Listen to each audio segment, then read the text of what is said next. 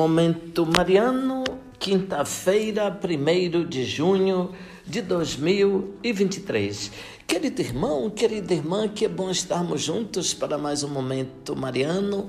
Aqui fala Dom Josafá Menezes da Silva, arcebispo de Vitória da Conquista. Agradeço a sua companhia hoje, 1 de junho de 2023. Iniciamos o mês de Santo Antônio e São João, também do Sagrado Coração de Jesus, o mês da grande festa de Corpus Christi, o mês de São Pedro, um mês cheio de espiritualidade. E começamos com a memória de São Justino. E trago um trecho das atas do martírio de São Justino e seus companheiros.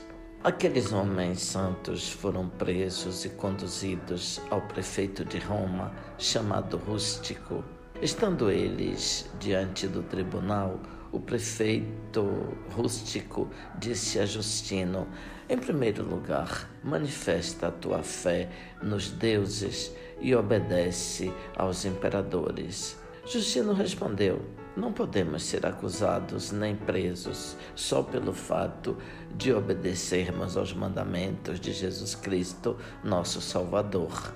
O prefeito prosseguiu: E tu aceitas esta doutrina grande, miserável? Respondeu Justino: Sim, pois a sigo como verdade absoluta. O prefeito indagou: Que verdade é esta? Justino explicou: Adoramos o Deus dos cristãos, a quem consideramos como único Criador desde o princípio, artífice de toda a criação, das coisas visíveis e invisíveis adoramos também o Senhor Jesus Cristo. Rústico perguntou: Então tu és cristão? Justino afirmou: Sim, sou cristão. O prefeito disse a Justino: Ouve, tu que és tido por sábio e julgas conhecer a verdadeira doutrina, se fores flagelado e decapitado, estás convencido de que subirás ao céu? Disse Justino: Espero entrar naquela morada se tiver de sofrer o que dizes, pois sei que para todos os que viverem santamente está reservada a recompensa de Deus até o fim do mundo inteiro. O prefeito rústico declarou: basta, deixemos isso e vamos à questão que importa da qual não podemos fugir e é urgente. Aproximai-vos e todos juntos sacrificai aos deuses. Justino respondeu: Ninguém de bom senso abandona a piedade para cair na impiedade. O prefeito insistiu: Se não fizerdes o que foi ordenado,